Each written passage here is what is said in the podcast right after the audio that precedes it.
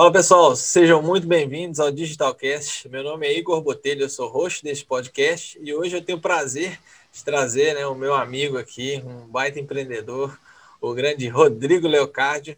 É, e hoje a gente vai falar aqui sobre, né, sobre esse universo incrível do empreendedorismo e suas, suas vertentes, né? Bom, agora eu vou deixar, na verdade, ele se apresentar, né? Afinal de contas, ninguém melhor do que ele mesmo para falar um pouquinho, é, para se apresentar para vocês, né? Para vocês conhecerem ele melhor.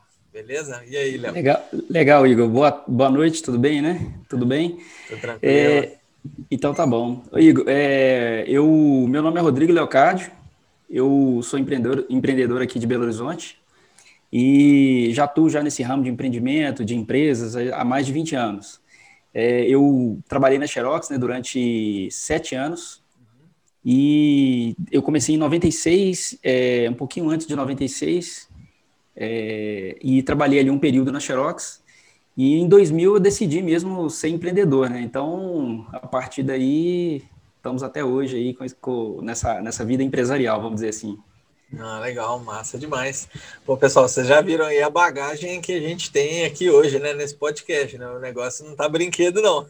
então, hoje aqui a gente vai, a gente vai tentar passar por vários assuntos é, diferentes que o empreendedor, ele, ele tem que passar, né? Então, assim, principalmente no início de qualquer empreendimento, a gente, né, às vezes tem gente que, pô, uma pessoa só é responsável por sei lá, por gerir várias pessoas diferentes, vários setores diferentes, né? Isso é sempre um desafio, mas também escalar um negócio é outro desafio de outro patamar. E o Rodrigo, ele saiu do zero mesmo. Né? Então, você que está começando aí o seu negócio digital ou a sua empresa, seja lá qual for o seu segmento, saiba que é possível, tá? Assim, o Rodrigo ele tem um império mesmo, né? O Rodrigo domina aqui o mercado de, de gráficas em BH, né? De gráficas digitais. Mas, enfim, no decorrer da nossa conversa aqui, vocês vão descobrir é, o grande potencial que ele tem aqui para nos passar, né? Antes disso, eu queria deixar um recadinho aqui simples, né? Se você está vendo esse vídeo esse podcast né, no YouTube, tá? Não deixe de se inscrever aqui no canal, de ativar o sininho das notificações, de deixar o seu like também, compartilhar e trocar ideia aqui nos comentários, tá? Pode ficar à vontade para falar o que você é, bem entender aqui nos nossos comentários. É, todo comentário é muito bem-vindo. É, na descrição desse, desse vídeo aqui, né, é, no YouTube, você vai encontrar também as redes sociais do Rodrigo, né? O Facebook, o Instagram, é, o podcast também aí, o que é um trabalho que ele que ele que ele está alimentando aí. Então vocês vão ter em breve aí grandes novidades sobre esse projeto também que está sensacional. É, enfim, em vai ter em breve, né? Então logo em breve. é isso aí. Então vocês já está saindo do forno já. É, já saiu, na tá verdade, tá a, gente, a gente vai vender, a gente vai distribuir a pizza é. agora, né, Rodrigo? é, show de bola. É, então, não se esqueça aí, né, de deixar o seu like. O canal dele no YouTube também está aqui com conteúdo muito legal sobre empreendedorismo. É, enfim, não deixe de se inscrever nesse canal, se inscrever no Rodrigo para a gente continuar juntos aqui criando esse ecossistema, beleza? Ô Rodrigo, então você deu uma, uma introduçãozinha aí sobre você, né, e tudo mais, mas vamos aprofundar um pouquinho na sua história, cara, porque é, desde quando eu, eu, te conheci, né, a gente se conhece de um outro contexto, a não ser de negócios, né, mas depois uhum. a gente veio a trabalhar juntos em alguns projetos, é, e aí que eu fui te conhecer, assim, né? O seu lado, fui conhecer o seu lado empreendedor e saber de onde você saiu e o que, que você construiu até hoje, né? Então, assim, eu acho que é uma história que eu me identifiquei, porque eu estou nesse processo de construção de uma empresa, né? E tudo mais, de um time. É, e você já está num, num, nível que você está assim, né? Você domina o mercado aqui, principalmente do meu ponto de vista, né? Eu que trabalho com com, com gráfica também, dependendo do tipo de cliente. A Futura é sempre é uma empresa a qual é referência para os meus clientes, né? Mesmo antes uhum. da gente se conhecer. É, então, assim, conta um pouquinho da sua história aí. Vamos, vamos entrar um pouquinho mais a fundo para a galera entender também é o peso aí que tem essa conversa de hoje, beleza? Vamos lá. Não, bacana, vamos lá. É, eu, então, essa história do empreendedorismo, ele começou quando começou na Xerox. Né? Para eu falar do meu empreendedorismo, não tem como falar, deixar de falar da Xerox do Brasil. Então, eu trabalhei durante alguns anos na Xerox do Brasil. Então, hoje talvez ela não é tão conhecida aqui em Belo Horizonte, mas ela era extremamente forte aqui em BH e, na verdade, no Brasil todo, que era a Xerox do Brasil. Então, é, é uma coisa tão, tão forte que é, a gente era, era, tinha até um slogan, Xerox, a marca da cópia. Assim como Gillette, Gillette é o sinônimo de lâmina de barbear, Xerox é a marca da cópia. Então, é, eu, eu ia talvez te perguntar, só, desculpa te interromper, mas eu ia uhum. te perguntar se é justamente a Xerox do Brasil, é o Xerox que todo mundo fala, né? Quando vai xerocar alguma coisa, não é isso? É, exatamente, aí virou, é, é, é, como se fala, bombril, não é palha de aço. Uhum. Né? E Xerox, na verdade, é uma fotocópia. E só que o nome da Xerox era tão forte que ele virou sinônimo de cópia. Então, quando a pessoa fala Xerox, ele na verdade está falando o nome de uma empresa, não, não o nome de uma cópia, né? Legal. Então, o nome certo é fotocópia. E, assim, aqui em, no, lá no ano de em 96 até 2000 ali, tinha vários técnicos, a equipe de, da Xerox aqui em Belo Horizonte, que tinham filiais no Brasil inteiro, era uma coisa muito, muito forte, né? Porque tinha os golzinhos plotados assim do lado, e tinha na época, se não me engano, em Belo Horizonte, tinha acho que 70 pessoas que andavam, rodavam só dando manutenção em equipamentos, né? Uhum. E naquela época eu era uma dessas pessoas que dava manutenção. E o, o, início da minha carreira, digamos assim, empreendedorismo, de, de, empreendedorismo, né? Ela começou nisso, porque eu sempre fui uma pessoa muito ativa de querer fazer as coisas, eu sempre dei meu melhor.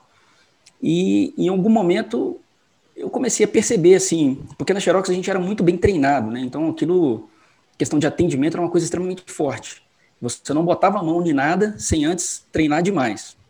Então, tanto o treinamento técnico quanto o treinamento de atendimento a cliente, aquilo era uma coisa extremamente forte e assim, pessoas eram demitidas, para você ter ideia, se não atendesse aquilo, né? O cliente ligasse reclamando era uma coisa é, inaceitável, né? Era, era, falta grave.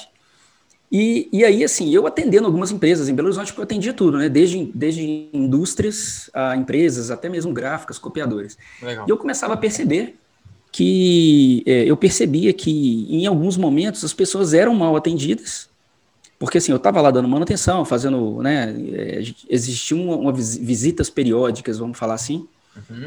e, e naquilo a gente acabava percebendo as pessoas que estavam ali em volta. E, e, assim, teve um dia que me despertou a curiosidade, porque o cara foi tão maltratado por um, por um funcionário da empresa, que eu falei assim, eu falei, poxa, mas se fosse no Xerox ia dar um galho danado, né? mas, enfim, deixei, né, assim, não tinha nada com isso, eu estava lá fazendo o meu trabalho. E como existia essa certa recorrência, sei lá, duas, três semanas eu fui de novo dar manutenção lá, e, enfim. E eu dando essa manutenção, aquele cara que foi maltratado, ele lá de novo. Eu falei assim, gente, se esse camarada está sendo maltratado e ele está voltando, imagina se ele fosse bem tratado igual a gente é treinado. Sim. Esse foi o, o, o, o, start inicial, né? Só que dali, assim, eu tive aquele pensamento, mas nada é, de abrir uma empresa, né? Eu só tinha uma ânsia de fazer qualquer coisa, porque na época, assim, eu sempre fui muito ativo, eu falei assim, cara, eu, eu preciso fazer alguma coisa, eu quero, eu tenho um desejo de fazer, mas não sei o que. Então, faltava aquele propósito, né? Aquele objetivo. Uhum. E então, fico, eu fiquei com aquilo na cabeça, né? E aí, um belo dia, eu estava em uma empresa dando manutenção e a Xerox era assim, né? A questão de atendimento ao cliente era uma coisa de louco. Você não podia... É, é, deixar o cliente esperando. Então, ela montava toda uma estrutura é, para que o uptime dos equipamentos ficasse em 100% ali, o máximo de, de, tempo possível. Então, chegava a, a, ao passo de, assim, no carro da gente, nós termos o kit de peças, das prováveis peças que estragariam de substituição. Nossa, legal. E tinha, é, na Avenida Francisco Sá, um, um estoque central. E nesse estoque central seria assim, aquelas peças de menos giros, né? Aquelas placas, uhum. uma placa, alguma coisa assim. Então, realmente era um, era um, um galpão cheio de peças, e tinha muito disso. Então, assim, eu chegava para dar manutenção numa máquina, é, o primeiro socorro era o kit de peças que estava no meu carro, e o segundo socorro era é, essa, esse estoque central. E aí o que, que acontece? Um belo dia eu estava atendendo um equipamento e um amigo meu que também era da minha equipe. Uhum. É, a gente nem era tão chegado assim, vamos falar, né? A gente era conhecido da, da, da mesma equipe, mas a gente não. Falando assim, é, nós não, não, não era tão próximo, né? Não era tão próximo, exatamente. Apesar de ser da mesma equipe. E um belo dia eu estava lá dando manutenção e eu tive que pedir uma peça que não tinha. E coincidentemente ele também teve que pedir uma peça que não tinha. E enquanto a gente estava aguardando, né? Porque isso ficava na Francisco Sai, a gente estava ali na região do centro. Uhum. E então tivemos que esperar ali uns 40 minutos mais ou menos. E dentro disso, é, o que que ocorre? Nós ficamos, pedimos as peças e ficamos esperando, né? Porque os moto, o, tinha motoboys na época que pegavam as peças e levavam para gente. Nossa, bicho, então, era quanto... muito trampo, hein? Era, e, e, não, e outra, assim, questão de atendimento, eu vejo hoje é, é, é, um diferencial muito grande, porque na época realmente a Xerox ela foi pioneira nisso, mas é, vamos ser sinceros, quem conhece, quem é mais antigo aí, é, os equipamentos não ficavam parados, o atendimento era uma coisa de louco mesmo, era um negócio de louco. Ainda mais é, que era uma novidade, né? Assim, era a marca predominante no mercado, então era, era a marca era gigantesca. Era a marca predominante e assim, nem tinha tantos equipamentos. Hoje tem muito Lexmark, HP, outras marcas, né? Apareceu várias outras. Mas a Xerox dominava, era quase que 90% do mercado. Nossa. Mas o atendimento realmente era muito bom, né? E, e sendo bem sincero, quem quando você é muito bem atendido, você chega até na conclusão de que você acaba não buscando outras alternativas, né? Sim. As alternativas vêm quando você é, tem algum, algum fator especial ali que, que te leva a buscar isso. Mas, então, enquanto a gente estava esperando essas peças, eu, eu expus essa, essa curiosidade, assim, que eu tive, né? Falei, cara, eu, cara, eu tô precisando demais de fazer alguma coisa. Aí contei essa história do, do da pessoa sendo maltratada lá e tal. Eu falei, olha, eu, eu queria muito fazer alguma coisa, cara. E na época eu lembro que é, sempre tinha modismos, né? E eu ficava muito ligado nisso. Aí teve uma época que o pessoal estava vendendo laranja. E eu lembro que o carrinho de laranja era em formato de laranja mesmo, era um carrinho de laranja. Ah, que, que ficava em tudo quanto é sinal. De Belo Horizonte tinha um sinalzinho daquele. Eu falei, cara, nem que seja vender laranja, já não sei. Assim, até brincamos, né? Mas eu quero fazer alguma coisa. Aí, beleza. Aí Aí o motoqueiro chegou, a gente chegou, é, consertamos as máquinas e eu terminei primeiro, eu saí. E eu fui atender um, um, outro chamado, porque a gente tinha chamado lá na Praça da Liberdade. Era na época era na Secretaria da Fazenda. Uhum. E dentro da Secretaria da Fazenda eu fiquei com aquele negócio na cabeça, né? É, cara, a gente. Negócio de montar uma empresa, e por muita coincidência, assim, coincidências enorme, eu estava na Secretaria da Fazenda, quem conhece aqui é a Praça da Liberdade, né, aqui em Belo Horizonte. Sim. É, atravessando a Avenida Bias Fortes, do outro lado, assim, no próximo quarteirão, tem o Instituto Isabela Hendricks, que é o Instituto de Arquitetura, né? Faculdade uhum. de Arquitetura. Sim. E minha esposa estudava lá. E aí eu fiz o atendimento ali da máquina, do equipamento, na Secretaria da Fazenda, aqueles prédios históricos, né? Agora não é mais na Secretaria da Fazenda, na, na Praça da Liberdade, agora é no Centro Administrativo, né? Uhum. Mas antes era lá.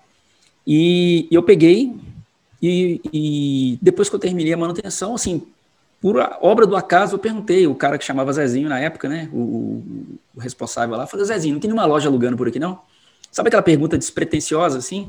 Uhum. É, ele falou, tem, na Decidinha aqui, ó, a Decidinha da Bias Fortes, que eu tava bem numa esquina, né?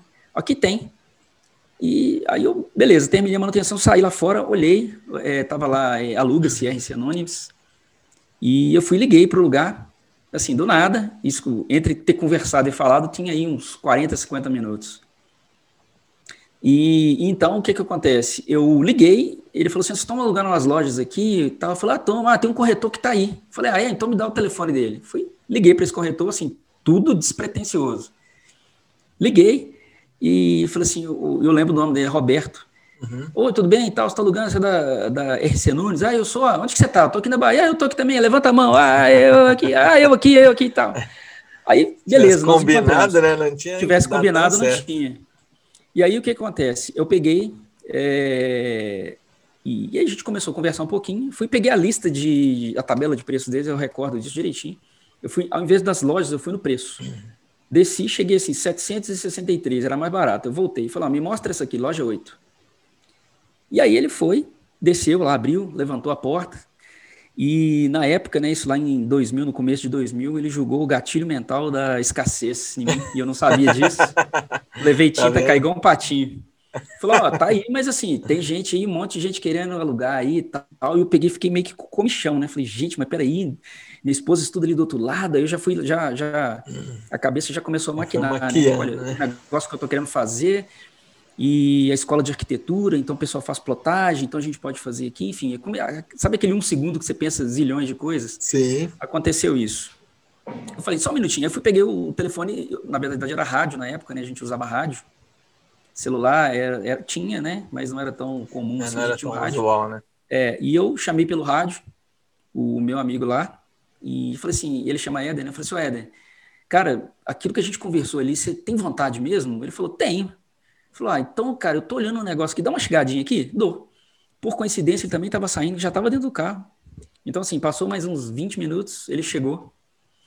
E ali foi muito engraçado, porque assim, é, nós olhamos e tal, e quanto que era o lugar? 768. Na época, né, eu, eu, lembro que eu ganhava 700 e poucos reais, ele era mais velho de casa, ele ganhava uns 1.100 reais. Eu peguei e pensei assim, aquele pensamento, olha, cara, eu posso tirar 350 reais, e eu ainda tenho uns 3 mil lá comigo. Ele olhou para ele e falou, eu também. Falei, e aquele vai que não vai, vai que não vai, a gente olhou pro cara assim, tá ok, tá alugado. Legal, olha. E foi muito, e foi muito interessante porque. Um detalhe, só um detalhe. Sim. Isso ainda sem ter o que fazer ali dentro, né? Exatamente. Então, assim, esse, esse é o detalhe. Então, a, a, entre a gente ter a ideia inicial de um bate-papo e realmente alugar a loja, custou, assim, em tempo, né? Foi no máximo duas horas. Nossa, e, bicho, e o mais engraçado foi que, assim, né? Se eu tivesse que escolher, fazer um plano de negócio, ou escolher uma pessoa, talvez não teria sido ele, até pela, pela afinidade. A gente não tinha era da mesma equipe, tinha umas, acho que eram umas 10 pessoas, uhum. e só que você acaba aproximando mais de alguns e menos que outros, né? Sim, natural. Então, até, você está na sala de aula, naturalmente se aproxima mais de alguns de outros, até pela natureza dos equipamentos ali, é, que era um pouco diferente, né? Tinha portes diferentes, então a, a minha, minha turma era outra. Então, assim, em menos de duas horas, tivemos uma ideia e decidimos e alugamos lugar. Então, assim, é, é, foi uma coisa extremamente improvável, vamos falar assim, do ponto de vista de abertura de uma empresa. Mas uma lição que eu aprendi é o seguinte: para você tomar uma decisão, cara, você precisa de um desejo ardente. Porque se você for pensar no como, você não faz. E aí, naquela época eu não pensava no como, eu pensava assim: eu vou montar uma empresa, eu quero ter uma empresa e eu vou ser melhor que todo mundo. Era só isso que eu pensava. Uhum. E, e com isso, assim, como eu disse, né, se a gente for pensar no como, é uma coisa muito louca, porque na época tinha copiadora exata, oito lojas, não lembro quantas, né? Cinco lojas, oito lojas em Belo Nossa. Horizonte.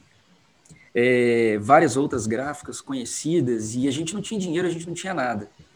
Então, aconteceu que foi isso. Então, teve esse start, e a partir daí, tudo começou. Primeiro, nós pensamos no quê? E o como ele veio acontecendo aos poucos, né? Então, Legal. à medida que o tempo foi passando, e ali, depois de um tempo, assim, acelerando a história, né? Porque se for deixar aqui, eu fico cinco horas contando essa Pode história. ficar à vontade, você tem o tempo que você quiser. e então, é, acelerando a história aí, né? Pulando umas etapas aí. Então, aí, aí o que acontece? Depois de um tempo, ele é, tomamos uma outra dura decisão, que é sair da Xerox, porque a Xerox era uma multinacional. Só, só uma, uma pergunta. É, logo depois, né, vocês alugaram a, a loja, né? Beleza, pô, alugamos, estamos dentro. Vocês montaram alguma coisa antes de ser uma gráfica? ou? Ah, não.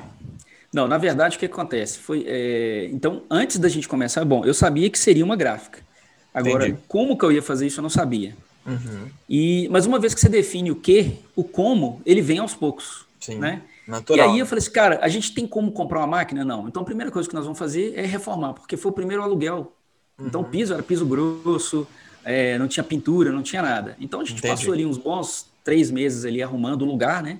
E é onde e que nesse... vocês estão hoje também, né? É, Sim, eu até. Não, é, não só uma não, loja, não, mas. É, an antigamente a gente ficava ali naquele quarteirão e tinha todas as lojas, né? depois que a empresa cresceu, todas as lojas.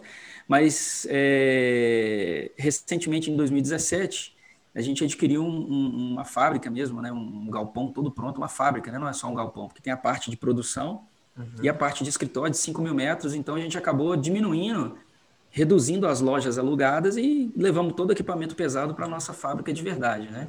É, o pessoal, Mas até pra, então... Para quem não conhece Belo Horizonte, né, assim, você jogar aí Praça da Liberdade, você vai ver que é um dos pontos é, turísticos de BH que fica no metro quadrado mais caro da cidade, entendeu? Assim, lá no bairro de Lourdes ali, né? Ali é meio é uma divisa entre É ali é Lourdes, Lourdes funcionários, é, Savassi, Porque então, funcionários, é, Savassi mesmo não é o bairro, né? O bairro é funcionário, né? Isso, é, exatamente. E Savassi é tipo o apelido ali da área ali, mas ele tá entre Lourdes funcionário, tá naquela. É, é uma região, é uma região assim, nobríssima ali, né? Então, para vocês verem a, co a coragem do empreendedor, né? Não foi só, né, falar assim, não, vou alugar aqui porque eu achei bonita a loja, né? Ele teve uma visão a longo prazo, porque também naquela, principalmente naquela época, hoje a gente tem internet, a internet acaba dissipando o nosso negócio mais fácil. Então, às vezes você tem uma, uma empresa que pode ser às vezes um pouco mais distante da área central, talvez não faça tanto dinheiro, mas naquela época era essencial que, assim, para você ter uma boa construção de marca, para as pessoas terem uma boa percepção, você tinha que, principalmente tratando de um negócio local, você precisaria estar num lugar muito bom, né? E ali era um lugar assim, né? Maravilhoso, né? Extremamente Entendeu? central ali na zona Exatamente. sul, lugar, lugar top. Hoje realmente o que você está falando faz toda a diferença, porque até ao longo do tempo mesmo a gente foi percebendo isso. As pessoas migraram, né? Até pela essa questão do digital, ia demais na empresa e a partir de um ponto parou, não parou de ir, né? Porque uhum. naturalmente o e-mail, o telefone e depois que a gente implantou o e-commerce, então, né? É, uhum. Essa ida pessoalmente, ela praticamente, assim, diminuiu bruscamente. Diminuiu muito, né? Porque é o fato, né, Igor? Até se você pensar bem assim, isso é uma tendência que antigamente você comprar um livro, você ia na livraria. Uhum. Hoje não, hoje você compra o livro, desde que ele chega na sua casa, ele pode vir até de Marte. é, você não, não quer importa. saber a origem, né? Você só você quer, saber quer saber que ele chega. Exatamente. É. Então, isso até foi um dos motivos também que a gente percebeu que uma estrutura grande numa área central não faz muito sentido mais hoje, né? E você pegar isso e levar para um outro lugar muito mais barato, ou então para uma sede própria, mesmo que ela esteja um pouco mais distante da, do núcleo principal ali, mas isso não importa. Hoje em dia você, né, você compra livro, hoje em vez de ir na leitura que está do lado da sua casa, você encomenda um que vem de, de outro estado, por exemplo, né? Exatamente. E então, assim, voltando na história, né, até para pegar no tranco ali, como que pegou mesmo, a gente pegou e naquela época nós não tínhamos nem dinheiro, nem condições de comprar equipamento, nem nada. É uma doideira, cara, porque você saber o que você quer, mas não saber como, do ponto de vista lógico, é um troço muito louco. Sim. Como que eu vou fazer? Como é que eu vou alugar uma máquina? A gente não pensou em nada disso. Eu só queria saber, eu vou fazer. E aí, é, eu, nós lembramos, nós tínhamos um amigo nosso, que ele é até falecido já, o senhor Freitas, e na época ele tinha uma máquina, uma copiadora, um Xerox mesmo, uma máquina de Xerox. Legal. É, e aí a gente falou, senhor Freitas, se eu não empresta essa máquina não para a gente, não, a gente te paga o que a gente é, usar dela, né? Como se fosse assim, eu não usar nada, eu não te pago nada, mas se eu usar 10 mil cópias, eu te pago relativo a 10 tipo mil um cópias. consignado mesmo, né? É, como se fosse isso. E aí é, ele falou, não, empresto, tal, tudo bem. E ele foi e emprestou essa máquina pra gente. E a gente começou assim, é, tirando simplesmente cópia mesmo, xerox preto e branco. Né? E uma coisa que hoje, se for ver bem, não, não sustenta uma empresa, né? Não, é. E naquela época também não sustentava. Mas assim, a gente foi correndo atrás. Então, é, o, o, meu sócio, o Éder, né? Ele tem, ele, na época era namorada, a esposa dele trabalhava numa empresa que é, era, era até cunhada. Ela trabalhava numa empresa que era da, da pessoa que era casada com a irmã dela. Uhum. Então, ela trabalhava na empresa do cunhado, vamos dizer assim, né? Tipo uma empresa familiar, né? De âmbito é uma empresa familiar. familiar. exatamente. Só que aí ele falou assim, cara, então ele tem condições de pedir uma máquina para gente, de alugar uma máquina, porque a gente não tinha nem nome para alugar. Né? Hoje, por exemplo, você vai comprar um carro, o pessoal te é, avalia sua ficha. Se você Sim. não tiver condições, você não compra, né? Você não uhum. consegue financiamento. E aquilo também não era diferente. Os equipamentos eram tudo caro, caríssimos, né? Você pegar a máquina, a máquina mais barata antigamente, da época que atendia, 100 mil reais. Hoje, Nossa. 100 mil reais já é uma grana. Agora, você pega 100 mil reais há 20 anos atrás. É, mas hoje é viável, é né? É. Só que na época, o que acontecia? Tinha aquele esquema de aluguel. Você conseguia alugar a máquina. Você não precisava de comprar ela. Então, no aluguel, você, sim, tinha uma franquia mínima que você tinha que usar, mas você também não tinha que desembolsar 100 mil reais, né? E, e, diferente lá da máquina emprestada que a gente tinha pegado, se eu tirasse zero cópias, eu pagava zero reais. Na, né, na, Xerox era diferente, e a gente alugou da própria Xerox, né? Legal. Na época, que aí a gente saiu da Xerox, e, enfim. E pelo estar tá com o DNA na veia ali daquele, daquela empresa, falou, olha, o que a gente conhece, e é o que tinha também na época, nem tinha muitas opções, né? É, então, só que lá tinha, era diferente, você tinha uma franquia mínima. Então, se eu não fizesse nada, eu tinha que pagar um mínimo, que é a franquia mínima mesmo. Uhum, piso, Mas né? assim, é um piso. Mas só que assim, aí o que acontece? Aquela vontade louca que a gente tinha, né? Tô assim, bem sintetizando mesmo a história. Não. E aquela vontade louca ali de fazer uma coisa acontecer. Então, assim, a dedicação que a gente tinha era uma coisa, uma coisa incrível. Era, é, sabe, você entrega todas as suas energias. E o mais interessante foi que todo aquele conceito que a gente tinha de atendimento do Xerox, de, de qualidade de atendimento, e tudo mais, a gente trouxe isso para dentro da empresa, porque aí eu lembrei daquilo, né? É, poxa, se a gente atendesse bem, o cara sendo mal atendido, ele volta. E se a gente atendesse bem, como seria? Então, assim, nós começamos a fazer mesmo um trabalho assim que o cara chegava e era extremamente bem atendido. né, a qualidade dos equipamentos. Nosso, eu até brinco que a máquina que a gente tinha era que o, o a pior máquina que o dinheiro podia comprar para uma gráfica. Porque, porque assim, a máquina era muito lenta, muito ruim. Mas o fato da gente dominar aquilo, né? Porque a gente fazia aquilo muito bem há muitos anos. Uhum. Então, assim, todos os dias, era religiosamente, todos os dias a gente passava lá e dava manutenção no equipamento. Então, ele era sempre bonito, sempre lindo a impressão, né? A qualidade de impressão era muito boa. Então, a gente começou a ser conhecido ali, sim, né? Então, a faculdade, o pessoal vinha para fazer algum trabalho ali, que era logo do lado da rua, do outro lado da rua, né? Da Ô, Rodrigo, naquela época não tinham outras faculdades igual hoje tem lá, não, né? Era mais mesmo a Isabela, ou tinha Não, tinha, tinha, tinha uma faculdade que era, é, eu nem sei se existe hoje, acho que ainda existe, na Gonçalves Dias mesmo, tinha a faculdade de arquitetura, é, mais embaixo, né? Aí já bem no centro dos funcionários ali. Uhum. É, então tinha faculdade de arquitetura. E na época, assim, quando a gente começou, quantos clientes tinha? Zero. Não tinha, tinha nada, né?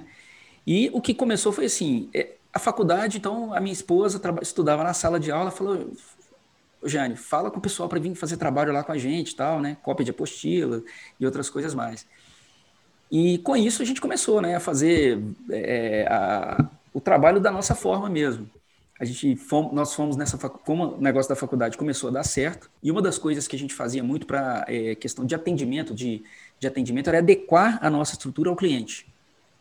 Então assim a faculdade ficava aberta até 10 horas. Então eu me recordo que no início nós abrimos a, a empresa até 10 horas porque era a única gráfica de Belo Horizonte que era uma portinha né na época que foi a primeira loja que a gente teve que ficava aberta até 10 horas da noite então, é, aluno para entregar trabalho, aquela coisa toda. Então, a gente tinha um movimento, cara, uma coisa que era muito engraçada, porque hoje as pessoas fecham a empresa e você fala assim, né? Eu vou fechar porque não tem ninguém.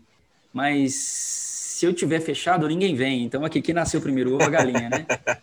é, exatamente. Então, no, no começo, é, realmente não tinha muito movimento, mas como aquilo, quando aquilo pegou, o pessoal vinha de longe, de outras faculdades, para poder fazer trabalho que sabia que a gente estava. Então, assim, mas tudo isso o quê? Pensando no atendimento ao cliente. Sim. Então, assim, a gente foi fazendo um nome, porque na época não existia internet, estava é, muito no comecinho mesmo, a internet mesmo era praticamente zero, né? O, tipo, a, a coisa importante que tinha ali na época era e-mail, era até o Velox, né? Então, quem é mais antigo vai lembrar, o Velox Mail.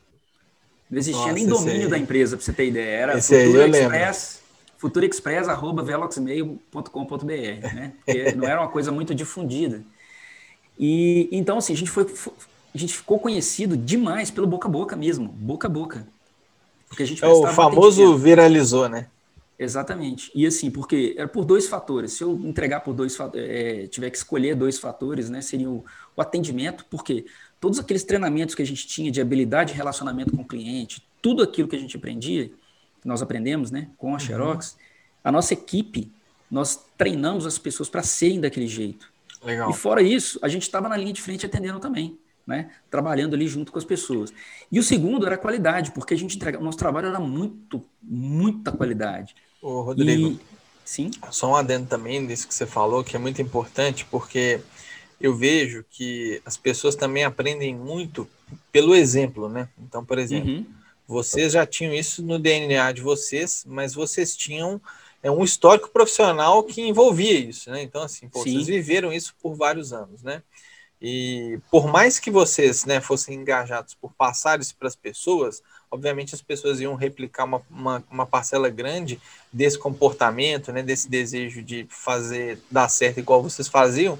Mas eu acho que, assim, cara, isso eu, eu vejo, né, porque eu já trabalhei em empresa também, de forma uhum. formal, e eu vejo que o exemplo, cara, dos líderes é, acaba assim, sabe, te dando um gás mesmo. Então, assim, ou, imagina só, né?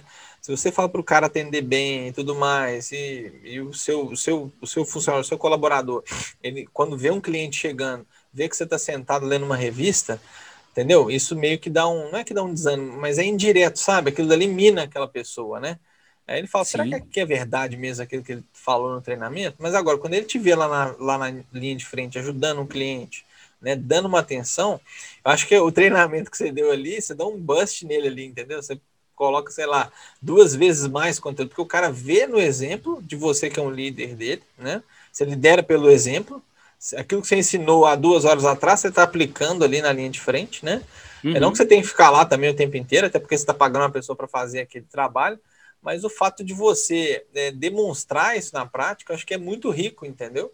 Porque não, né, a gente, assim, eu acho que é muito, é muito torna o, o, seu treinamento né, bem mais valioso. E o resultado disso, a gente né, tem uma excelente entrega da parte dos seus colaboradores. Né? Sim, eu não tenho dúvida disso, porque essa, esse conhecimento tácito, assim, você está passando junto, né?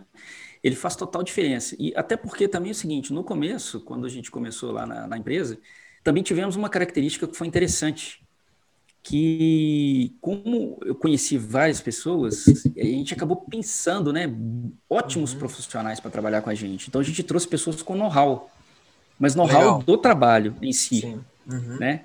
Aí, assim, nós trabalhamos 100% dentro da empresa. Então o atendimento, é, por mais que tivesse, né, no começo até nem tinha nenhuma pessoa atendimento, era, éramos nós mesmos. Uhum. Então, e, e, e, assim, pelo fato de a gente ter também um, eu e meu sócio, nós tivemos muita, é, muita sinergia, porque a mesma pegada que eu tinha, ele também tinha. Legal, isso é importante. Isso é uma, isso é uma questão de, quando você fala assim, de pessoas que, de, que são empreendedores mesmo, que estão começando que, e que têm aquela garra, o cara é o primeiro a chegar, ele é o último a sair, é, se tiver que varrer o chão, ele varre, se tiver que, que lavar, ele lava, e assim, é um conceito que, na verdade, eu eu sempre carreguei isso comigo, né, de pegar para fazer, não ter medo de fazer. E até hoje, cara, eu tiver que, né, eu tiver que varrer, eu varro, vamos fazer junto, eu, enfim. Eu, eu, não tenho, não, eu não escolho tipo de serviço, não existe tipo de serviço.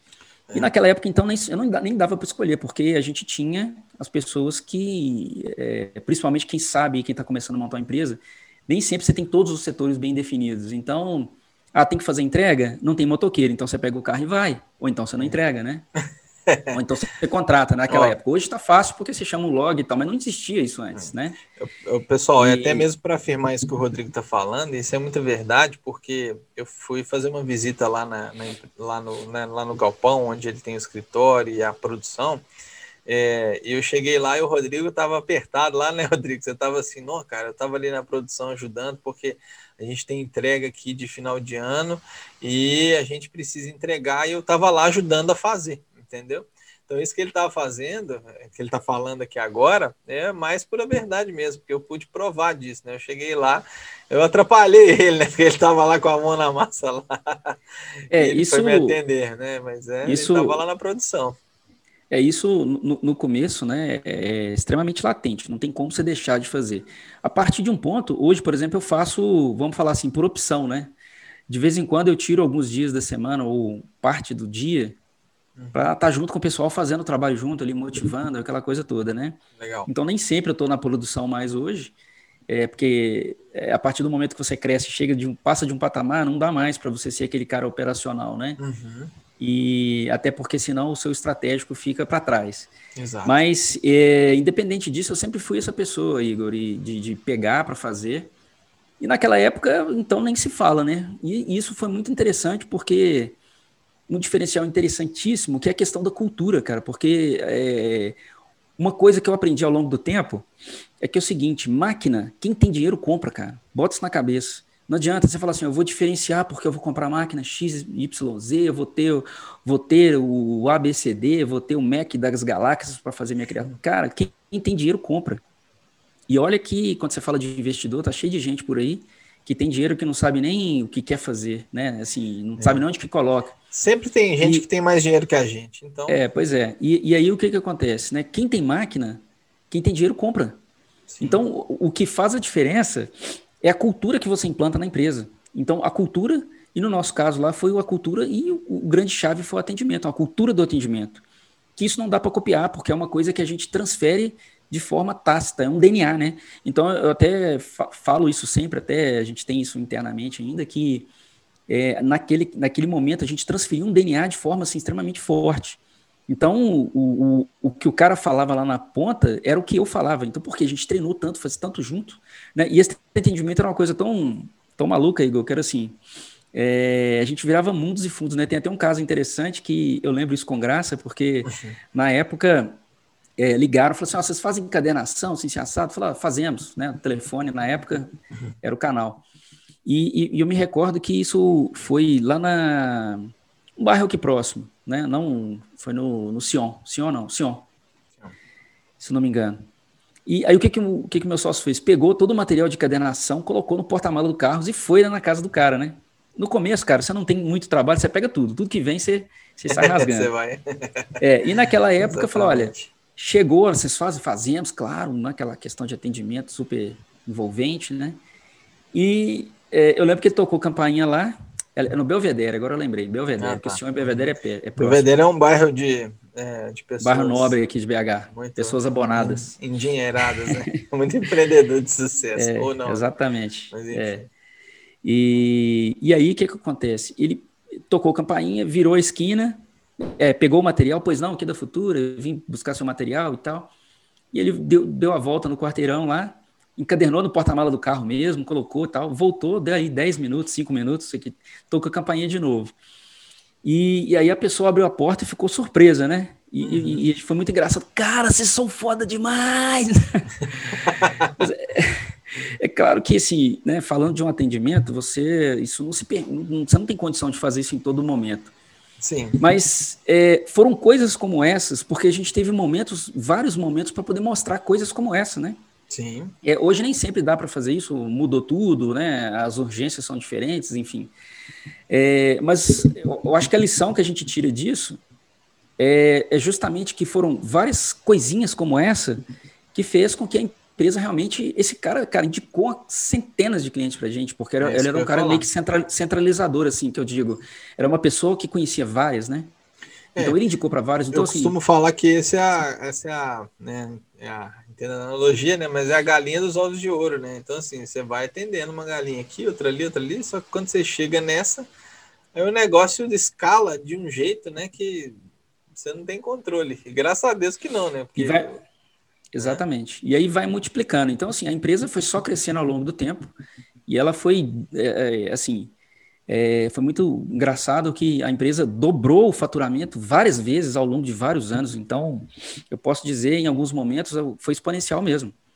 É, esse ano a gente vendeu X, ano que vem a gente vendeu o dobro, no outro ano a gente vendeu o dobro do dobro, e assim foi sucessivamente é, crescendo ao longo dos anos. É claro que nem tudo é flores, né? E, e se fala de a vida de empreendedorismo, é, né? eu costumo brincar que, de dizer, né, na verdade, que a gente acertou mais do que errou, mas nós erramos muito, uhum. né? Nesse tropeçamos muito aí nesse nesse caminho, nessa jornada empreendedora aí. Mas assim, é, de forma resumida, né, a, a, o nascimento da história da empresa foi assim. Aí a partir do momento que a gente ficou maior, né, e, e tudo que a gente ganhava a gente reinvestia na própria empresa. Então, é, e aí passou, chegou um tempo que a gente realmente virou a referência uma referência em Belo Horizonte mesmo. Então, o gráfico era Futuro Express. Todo mundo conhecia, todo mundo conhece. E, e, virou uma referência mesmo. E ali, referência por qualidade e atendimento, né? Porque a gente fazia, e, e até pelo nome também, porque Futuro Express, soluções digitais. Então, na época, a gente dava solução para coisa. O que as pessoas não conseguiam fazer em lugar nenhum, procurava a gente que a gente dava um jeito. Tanto, por exemplo, é, é, eu preciso de tantos, tanto, tantas agendas para pouco tempo, né?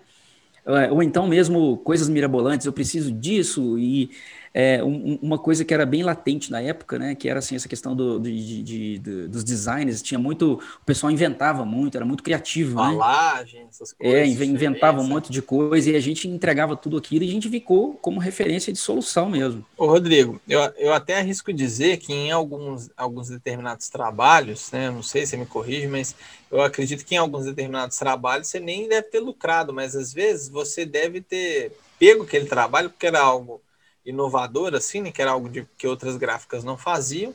Você pegou aquilo para fazer, fez, entregou e aquilo virou um marketing, né, um, um case, né, na verdade, seu, de algo que ninguém fazia. Né? Então, acho que isso também, às vezes, né, a gente é, é, interessante a gente fazer essa reflexão, porque às vezes, pô, ah, mas eu vou pegar esse trabalho aqui, que eu, eu consigo fazer uma solução para ele, mas é, eu não vou lucrar com ele. Mas nem sempre também a gente tem que ver o. Assim, obviamente, a gente está falando no âmbito de empresa, se você não lucrar, você não se sustenta, né? Mas existem determinadas situações, principalmente no início, né?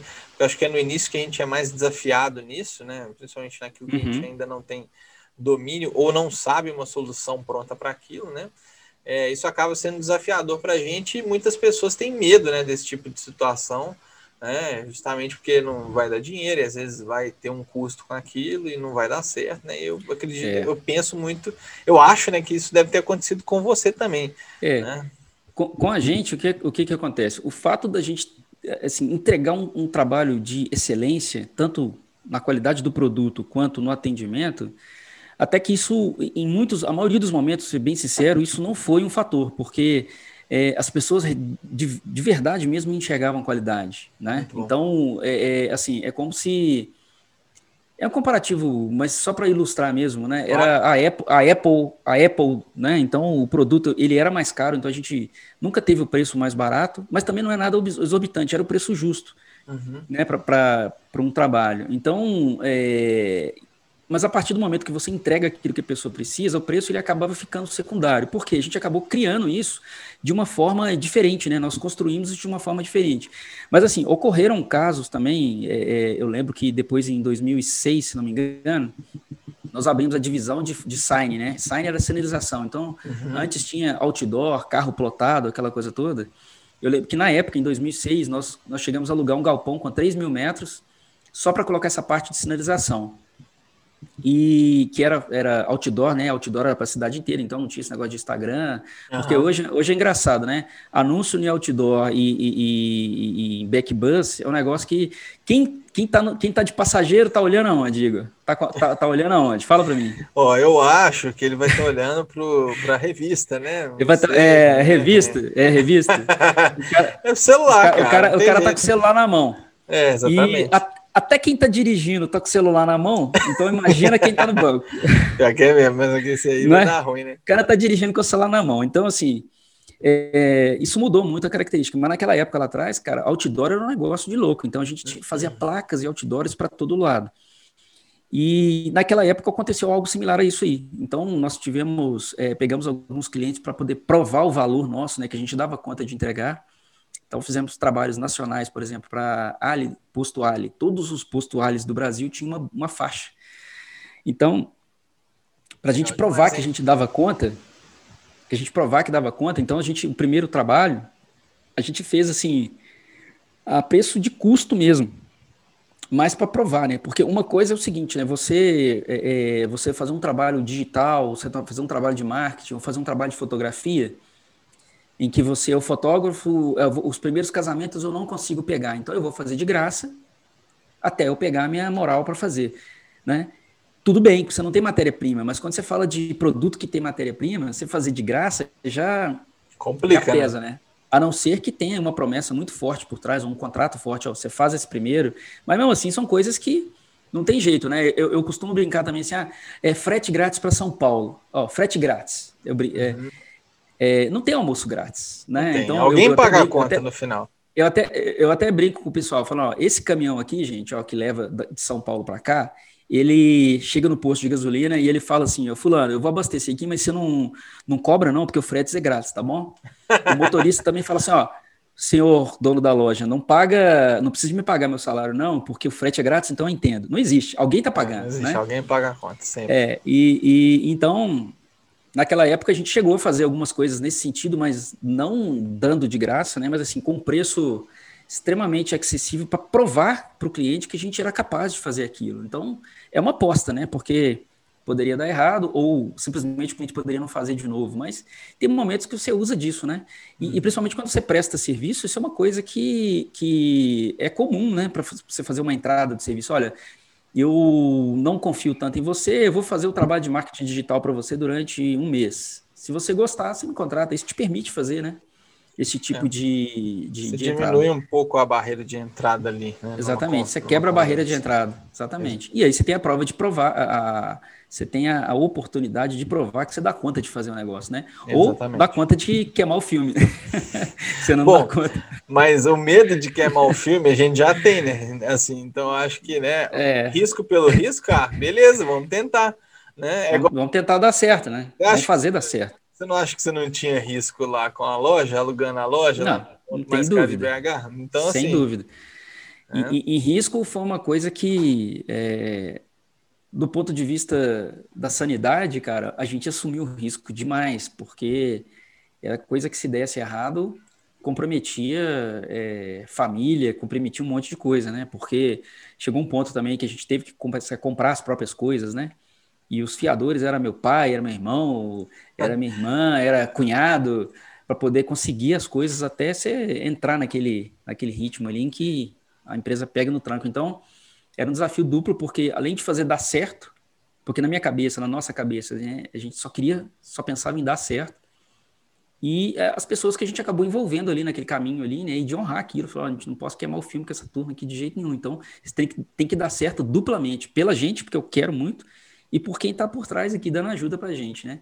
Então, assim, a grosso modo, assim, e aí foi, né, a, a empresa foi crescendo, nós compramos um galpão no Santo André na época, e foi em 2012, e o bairro até Santo André, agora... ele fica próximo de onde aqui mesmo, em BH? O bairro Santo André fica ali perto da Pedro II, ali, aquela avenida onde que tem os... A, as, que vende peças ali, né? Pedro II, ah, né? peças de é- automóveis ali. Ali é o cemitério é, dos automóveis. É, exatamente. Sei onde é.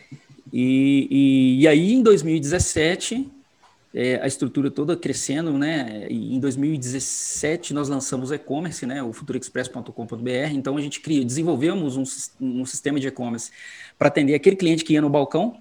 Então o cliente ia no balcão pedir algumas coisas. Então o nosso e-commerce tem uma peculiaridade diferente, né? Porque o e-commerce de celular, você escolhe lá o tipo. Ah, eu escolho se eu quero iPhone, se é preto, rosé ou branco. Uhum. Né? Gráfica não, tem o tamanho, tem o papel, tem a, é, se é frente verso, se não é frente verso, é, se tem laminação, se tem acabamento, se o corte é redondo, se o corte é quadrado. Então, é, não existia nada pronto. E, e, nós acabamos desenvolvendo isso até pela, pela essa questão técnica, né? Porque a minha formação toda foi de uma área técnica, né? Eu formei, é, eu estudei eletrotécnica, depois eu estudei eletrônica, depois eu fiz engenharia eletrônica. Então, tudo voltado para soluções ali, desenvolvimento, uhum. programação e tal. Então, é, é, nós mesmos desenvolvemos nosso próprio e-commerce. E em 2017, a gente falou: olha, não cabe mais aqui, não dá. Foi aí sim que a gente. É, nós resolvemos comprar essa fábrica mesmo. Então, é, um, é 5 mil metros, né? É uma fábrica. É, galera, é gigante lá. Industrial, é, bem na área industrial. E, e aí o que acontece? O fato da gente ter tirado todos os equipamentos pesados ali da Avenida Bias Fortes, levamos para a gráfica principal, né, para a fábrica, e até pelo fato daquilo que a gente comentou um pouquinho no começo, né, Igor? Se você está vindo daqui da China, desde que chega na sua casa na hora que você pediu, não importa. Então. você não quer saber a origem. Não quer saber. E aí foi o que levou a gente a, a trocar né, os aluguéis pela a compra do imóvel. E, e, assim, depois desse tempo todo, né, agora em 2020, a gente já está quitado, já, em 2020 a gente quitou, então é um imóvel totalmente Bom. próprio, quitado. E, e, é isso, cara. Só, só sucesso. Graças cara, a Deus. Muito trabalho, muito mas. Bom. É, não, mas, dando certo. É, isso aí, meu filho, vocês não têm dúvidas, né? É, agora, uma, uma curiosidade que eu tenho. Quando que vocês perceberam, né? Porque o Rodrigo, pessoal, ele tem a Futura Express, inclusive acessa aí, futurexpress.com.br. É, se você tiver de qualquer lugar do Brasil, você pode né, acessar lá e imprimir o seu cartão de visita, o seu adesivo, né? Eles têm vários adesivos lá legais que você pode imprimir. Então, você quer, às vezes, é dono de uma hamburgueria, tem um, um e-commerce, né, para você fazer os lacres lá dos seus pedidos, né, etc. Tem soluções bem legais. Mas, é, todo, é, todo tipo de material gráfico, né? Toda, Adesivo, né? tudo, tudo, 100%. É, até impressão em, em rígidos a gente tem também. Ah, eu quero imprimir no MDF, quero imprimir na porta da minha casa. Então dá para tirar a porta, levar e imprimir nela. Então, desde o cartãozinho de visita até adesivação de veículo, tudo, 100%, né? Massa. E fora o e-commerce também a gente tem a, a o, o, atendimento via chat, que são pessoas é, reais mesmo, né? não é chatbot, né? Uhum. E mais o atendimento telefônico, porque às vezes as pessoas não conseguem encontrar aquilo que ele deseja, então tem todo aquele atendimento ali que vai dar a solução para a pessoa. Legal. Mas, mas é isso. E, a, e, a, você e ia, aí. Você ia falando? Eu, eu ia te perguntar sobre a Futura Convites, né? É, que é uma outra empresa do seu grupo aí, mas Sim. que já tem um foco é, obviamente, o serviço, ele é um, a essência do serviço é a mesma, mas uhum. ele já é um serviço 100% de chado. Quando que você, você teve esse time? Como né, que surgiu essa, é, essa ideia, né? É, porque você poderia fazer focado em qualquer outro tipo de mercado. Né? Por que você escolheu o mercado de convites mesmo de formatura? Sim. É, isso aqui é o seguinte, eu, eu, eu tenho, eu costumo dizer que é o seguinte, né? É, é, essa ideia do Futura Convites foi uma ideia quântica. É, por que, que quântica, né? Porque quem estudou aí química e lembra aí um pouquinho, o elétron ele só pula para outra camada, não existe uma analógico, né? Eu subo aos pouquinhos, não. Eu só subo em quantidades grandes, né? Legal. E, e, essa ideia não foi uma ideia que ela foi uma ideia que ela foi muito, foi um salto muito grande, vamos dizer assim.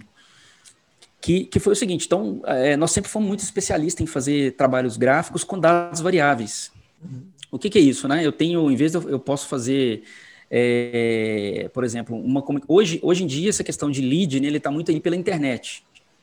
Mas você tem condições, por exemplo, de com uma base, com um banco de dados, você consegue mandar comunicações personalizadas para as pessoas. Uhum. Então, assim, por exemplo, é, nós desenvolvemos isso ao longo dos anos, no, no, mais para o início, né? Que era assim, o pessoal tinha um banco de dados em que sabiam que as pessoas é, que moravam na região da Savassi, dá um exemplo aqui de, de, de uma empresa que vende vinho, né? Só para uhum. exemplificar. Então, a pessoa que mora na, na região nobre, vinho tem que ser um vinho, um vinho requintado. Então não pode ser qualquer tipo de né? vinho. Uma coisa mais bacana. Né? Assim, exemplificar, não, o cara mora região, um, um bairro mais humilde, o vinho tem que ser o sangue de boi. Nossa, é só é exemplificar, né? Tá. Então, o que, que acontece? Dentro disso, a pessoa, a gente desenvolveu isso, é a questão de trabalhar com dados variáveis. Então, a, a comunicação que ia para o cliente que morava numa área tinha toda uma composição de produtos e de termos que eram voltados para aquela área. Porque é difícil, né? é, uma pessoa, você oferecer BMW para o cara que compra, que não tem condições de comprar. Vai ser uma propaganda perdida.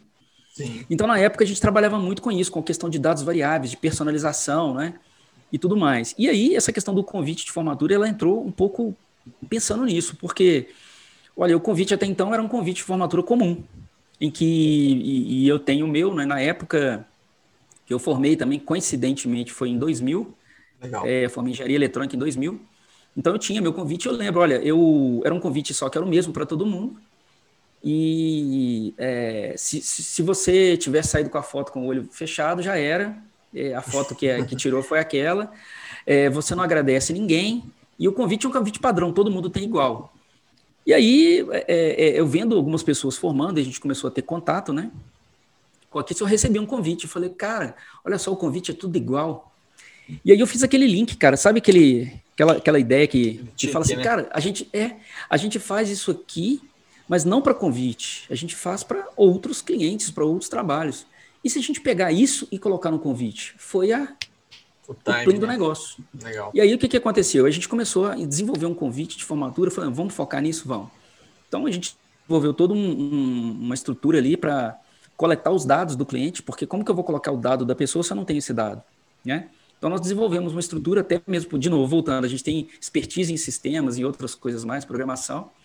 Então, nós desenvolvemos um sistema em que é, permitia que o aluno colocasse os dados. Por exemplo, é, agradecimento pessoal. Eu, no meu convite, e a gente criou o slogan, né? No seu convite, quem está em evidência é você.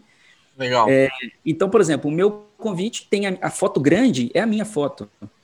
É, o agradecimento é o meu agradecimento. Eu agradeci a meu pai, que pagou a minha faculdade e que é, me sustentou nesse tempo que eu estava formando, tal, tal, tal. O Igor, por exemplo, né, Igor, você, não, a foto principal aparece, é a sua foto, e o seu agradecimento, você está agradecendo a sua avó por ter tomado conta dos seus filhos que enquanto você estava estudando. É um exemplo, né? Uhum.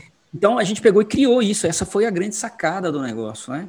Legal. E, e, e para isso também teve uma toda uma estrutura que foi montada, porque você trabalhar com dado variável, né? Foi muito engraçado que muitas pessoas começaram a querer copiar a gente, tentar fazer isso, mas tem todo um, um sistema automatizado por trás para fazer isso. É, então não dá para fazer manual. Quando você pega ali hoje, né? A gente já atende aí mil, mil contratos por, por semestre. Nossa, muita é, coisa. Sei lá, é, é tem mais de 2 milhões de convites entregues, então não tem como você fazer aquilo manualmente, né? E então a gente desenvolveu toda uma expertise para poder estar tá fazendo. E aí a sacada que houve foi essa. E foi em 2012 a gente começou a fazer esse trabalho. E foi muito engraçado que disso tomou uma proporção tão grande que isso virou uma empresa. Né? Então a empresa Futura Convites é outra empresa, ela, ela saiu de dentro da Futura Express, né? E que a Futura Express continua trabalhando com, os, com trabalhos gráficos. E a Futura Convites ela virou uma coisa é, é muito parte, engraçado. Né? a parte que é, é, é, e de novo reforça uma coisa que muitas pessoas não têm é, entende, já ouviu falar, mas não acredita. Como que um produto vende exatamente igual a, ou, ou, quase na mesma proporção do que a gráfica. Um produto só vende Nossa, quase essa... que uma centena de produtos que tem na gráfica, né? Então, o poder do foco, quando você tem um objetivo, você consegue focar muito mais no cliente, você consegue é, saber muito mais quem que é seu cliente. Então, essa concentração, essa dispersão, para muitos que pode parecer que é uma coisa bacana, né? É, é, a concentração e o concentração ele vai, você tem que dizer não para um monte de coisa, né? Eu Ô, faço Rodrigo, isso. E eu, ve, eu vejo muito isso hoje em dia, porque assim, na sua época lá, né, eu acredito que o acesso à informação ele era um pouco mais reduzido, né? Assim, então, uhum, totalmente. Tinha internet, mas ainda nem né, todo mundo que tinha internet em casa, né? A gente não tinha celular com acesso à internet é, para ter essa velocidade que a gente tem. É, então, assim, o volume de informações que a pessoa recebia era um. Hoje, se a pessoa quiser construir uma casa, ela tem o um vídeo tutorial no YouTube para isso, né? Ela consegue, bomba. se ela quer. Eu quero construir uma bomba, você vai achar lá como. é, aí no outro dia está a Polícia Federal te acordando é, assim que vem, né? Mas aí. Exatamente. Bom, mas se você quiser. Tomar, para tomar café com você lá, né? Seis horas da manhã. é, o japonesa federal vai te buscar, né? Mas é, até um é. meme, né? Que o cara. Tem. O, meme que eles colocam, né? Naquele olho de peixe, né? Quando vê a, é o rosto do japonês da federal. Mas enfim. É, o fato de que hoje a gente é. recebe né, informação de, de lugares diferentes, né, de pessoas diferentes às quais a gente segue. É, enfim, a gente tem. A gente acha que a gente está numa geração de muitas ideias, né? Uhum. Muitas ideias e pouca ação, né? É, isso que você falou, por exemplo, né, do, no caso do foco, é algo que até eu mesmo me pego, eu sou uma pessoa um pouco inquieta, entendeu? Com algumas coisas. Então, eu vejo algo legal que eu consigo executar, eu já quero fazer. Só que a gente cai naquele problema, né? A gente tem 24 horas do nosso dia, e você vai fatiando o seu dia, né, demais ali com projetos e coisas diferentes, você não vai fazer nada direito. Né? Você vai demorar 20 anos para construir um, uma coisa direito e olha lá, né? se der certo. Né? Exatamente. Então, Dilui ali a sua capacidade produtiva em várias atividades. Então você acaba não ficando bom em. não ficando especialista em nada, né? Porque você faz tanta coisa que você acaba não focando em uma só. Então isso aí varia, né? De, de, de produto para produto, de mercado para mercado, mas é, uma dica, né, é você concentrar em poucas coisas, é, mas de forma que você seja especialista daquilo. É aí que você se mostra como é, é, você consegue demonstrar seu valor, né, a sua autoridade ali como o melhor daquilo ali, ou um dos melhores, faz com que você já quebra de cara algumas barreiras. E você começa a ter solução mesmo, né, Igor? Porque você é tão bom numa coisa que dificilmente alguma coisa vai te. Você não vai conseguir resolver, né? Uhum. Principalmente quando você fala de prestação de serviço, que uhum. na verdade a prestação de serviço é resolver problema, né? Entregar um Nossa. É, o cliente compra mesmo é uma, é uma resolução de problema, independente do que seja, né? Você não compra uma camisa, você compra uma resolução de problema de não ficar pelado. Ou você ou compra, você compra um, um, estilo de vida também, um exemplo. estilo de vida, ou você compra um, uma etiqueta para resolver o problema de você se é, estar bem com a, sua, com a sua sociedade. Então, de uma forma, com a sociedade assim, né, com o meio onde você vive, é, pô, todo mundo anda de bacana, você tem que andar bacana. Então, o problema seu é não estar fora da moda. É. Mas, em linhas gerais, é resolução Cara, de problemas. Um grande exemplo disso, né? Eu conheço algumas pessoas que trabalham nesse mercado de seguro de vida, né? Então a gente tem várias empresas, né? Prudential, tem. É, como é que é? MetLife, né? Essas outras empresas. Uhum. Eu já ouvi de uma pessoa que ela saiu de uma dessas empresas e abriu a própria empresa dela. Uhum. E a gente fez alguns trabalhos juntos também. É, e eu achei engraçado, porque essa questão né, assim, da, da imagem, né, ela, ela, é muito importante, mas também, do outro lado, acaba ficando um pouco supérfluo, porque é, a pessoa falou assim comigo, Igor, eu preciso ter um carro é, importado. Eu falei, ah, é mesmo? Você precisa? Eu preciso, porque senão meu cliente vai vai chegar. Vai achar que eu não tenho sucesso, então significa é, que ele assim, não vai comprar ah, de mim. Exatamente, basicamente é porque ela falou assim, ah, eu atendo médicos, não sei o quê, então esses caras, eles têm carros melhores e tal, e se eu chegar lá com um, pau velho lá, o negócio vai ficar complicado pro meu lado. Por um lado eu entendo, né, pô, beleza, é, faz um pouco de sentido mesmo, né, eu já trabalhei no mercado imobiliário, e quando eu ia captar imóveis, né, o cliente fazia questão de ir até a porta do imóvel comigo para ver que carro que eu tinha, entendeu? Só que no meu caso ele se frustrava um pouco porque né, era um carro muito simples, mas enfim, era o que eu tinha, né? É, mas isso faz muito sentido, cara. Então, assim, as pessoas elas compram é, com base em uma necessidade, né? Tem até uma, é, eu esqueci o nome da pirâmide, acho que é a pirâmide de Maslow mesmo, né? Que são as pirâmides das necessidades, né? Uhum, é então a gente entende ali, né? Uma necessidade, ah, a necessidade é o que? Status, né? Sua necessidade é, sei lá, amor, conforto. E aí você vai calibrando seu produto conforme aquilo, né? E muitos mercados funcionam a base disso, né? E o porquê que também que eu entrei um pouco nessa parte do foco, né? Para falar assim, uhum. justamente para você falar um pouco do seu projeto, né? É, seu projeto, eu vou colocar assim, pessoal profissional, né? Porque aqui a gente conheceu né, o Rodrigo da Futura, da Futura Express, da Futura Convites, né? E agora você está com uma missão aí mesmo de ajudar outras pessoas, né? Porque essa bagagem é. que você tem, ela não é uma bagagem se jogar fora, né? Então, assim, se você guardar só para você, esse é um desperdício mesmo, porque eu acho que a gente pode aprender muito com isso, né? É, não, e, e foi assim, foi interessante porque, como eu comentei com você aqui no começo, uhum. é, eu acertei mais, nós, né, acertamos mais do que erramos. Até porque a gente está aí até hoje, 20 anos depois, né?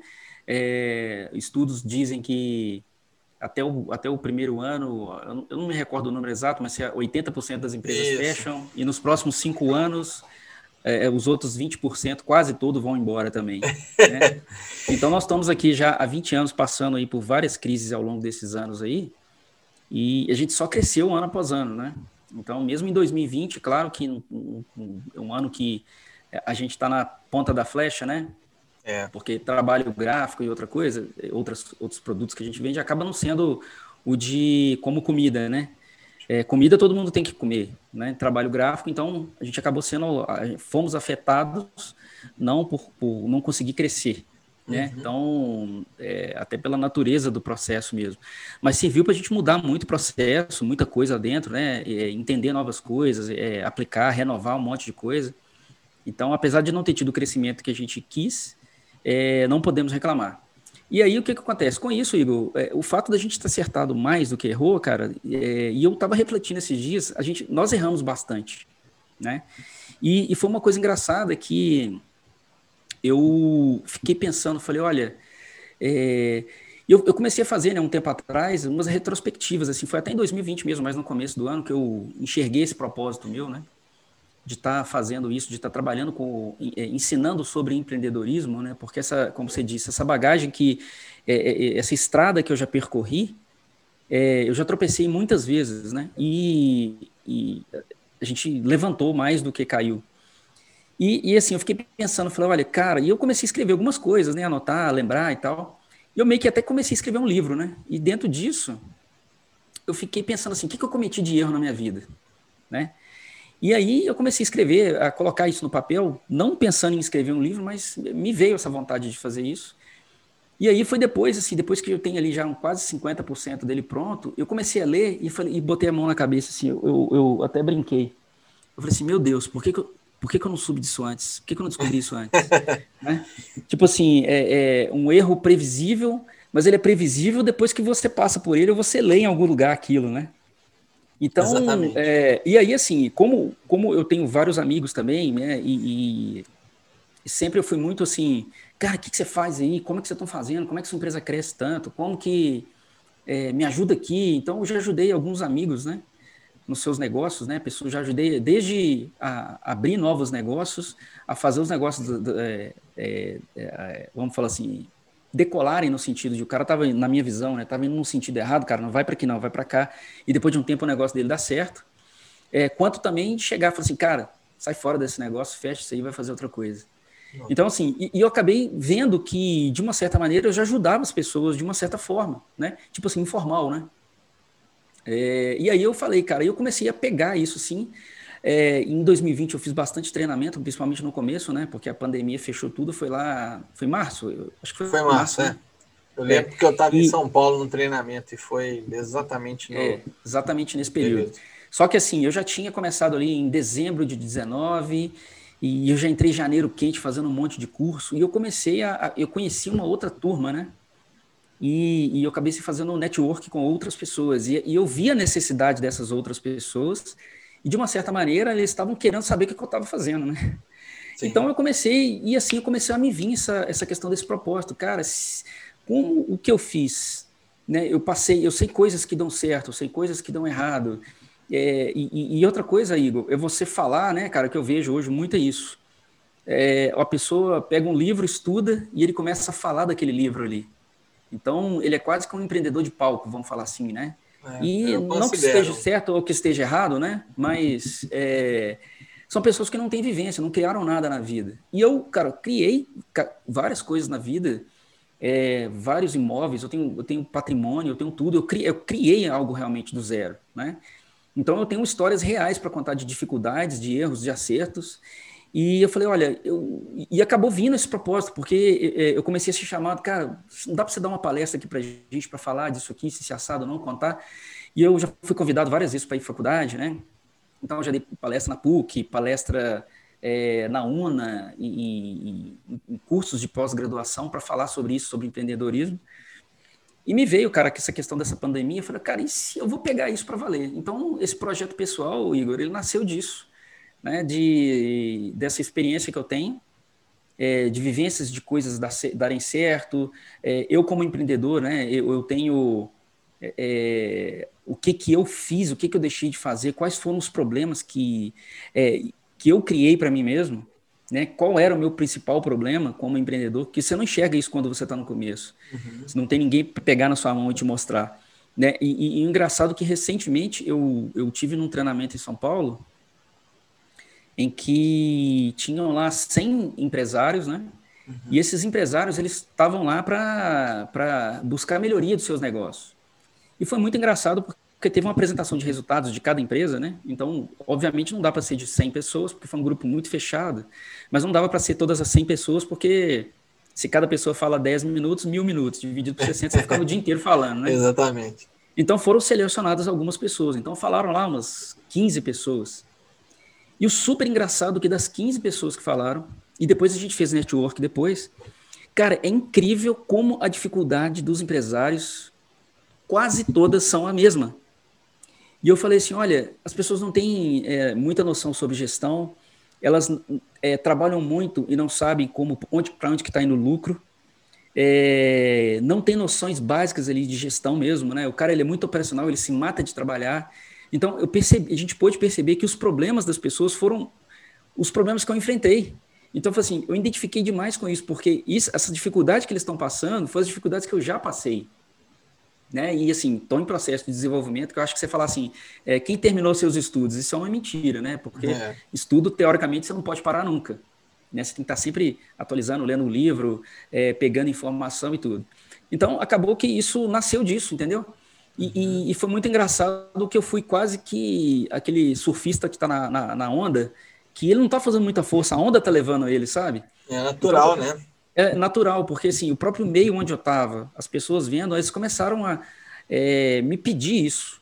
Isso foi uma coisa que foi, eu fui conduzido assim, assim, falei, cara, eu, eu já tenho, eu, eu, eu, há muito tempo atrás, lá em 2007, eu comprava livros, eu tenho, é, eu montei na época uma biblioteca, é, biblioteca futura, né? E a gente até deu o um nome lá na época, Academia Futura, uhum. que era assim, é, formar pessoas dentro da própria empresa. E eu já pegava livros ali, já tentava é, extrair aquilo que é bom e trazer para a prática e já colocar algo em prática na empresa, né? Legal. Então sempre tive esse lance de ensinar as pessoas, de fazer. Então eu falei, cara, é, é... e aí um belo dia isso me veio como um propósito, cara, assim, eu vou ajudar empresários a terem seus negócios melhores. E aí foi que nasceu essa ideia e esse propósito bem forte mesmo de pegar todo esse conteúdo, essa bagagem e, e, e até uma frase também que o cara caiu demais para mim é assim é você ser a chave das, das portas das cadeias que te prenderam, né? É muito mais fácil. As cadeias que me prendiam, hoje eu sou a chave. Então, se você está preso nessa cadeia, eu tenho Você como sabe como te, liberar. Te dá uma força de como você sair fora disso daí, né? Então, a gente não é dono da verdade, mas assim, essa experiência e, e, pela, pelas pesquisas que eu já tenho feito, né?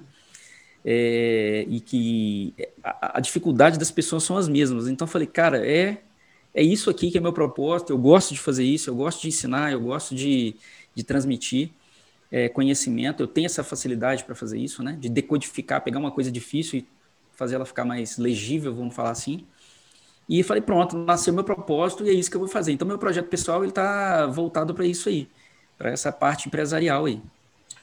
Legal. E o que você falou também, Rodrigo, assim, acho que muitas das, das vivências de quem está é, empreendendo, principalmente no início, né, elas se dão na prática, né? Eu, eu vou te Sim. dar um, um, exemplo meu, né? Então, por exemplo, quando, quando eu queria começar uma empresa, prestar serviços e etc e tal, ter pessoas trabalhando comigo, eu imaginava uma coisa, né?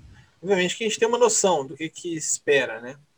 Mas quando o bicho está pegando, assim, quando o negócio está acontecendo, é aí que você é, vê que essa experiência prática, né, que você tem, que você pode orientar a pessoa, as pessoas, ela faz falta, entendeu? Então, assim, eu, eu, por exemplo, eu sou uma pessoa que tendo a ser muito centralizadora de tarefas. Eu já uhum. melhorei muito, é algo que eu já identifiquei Sim.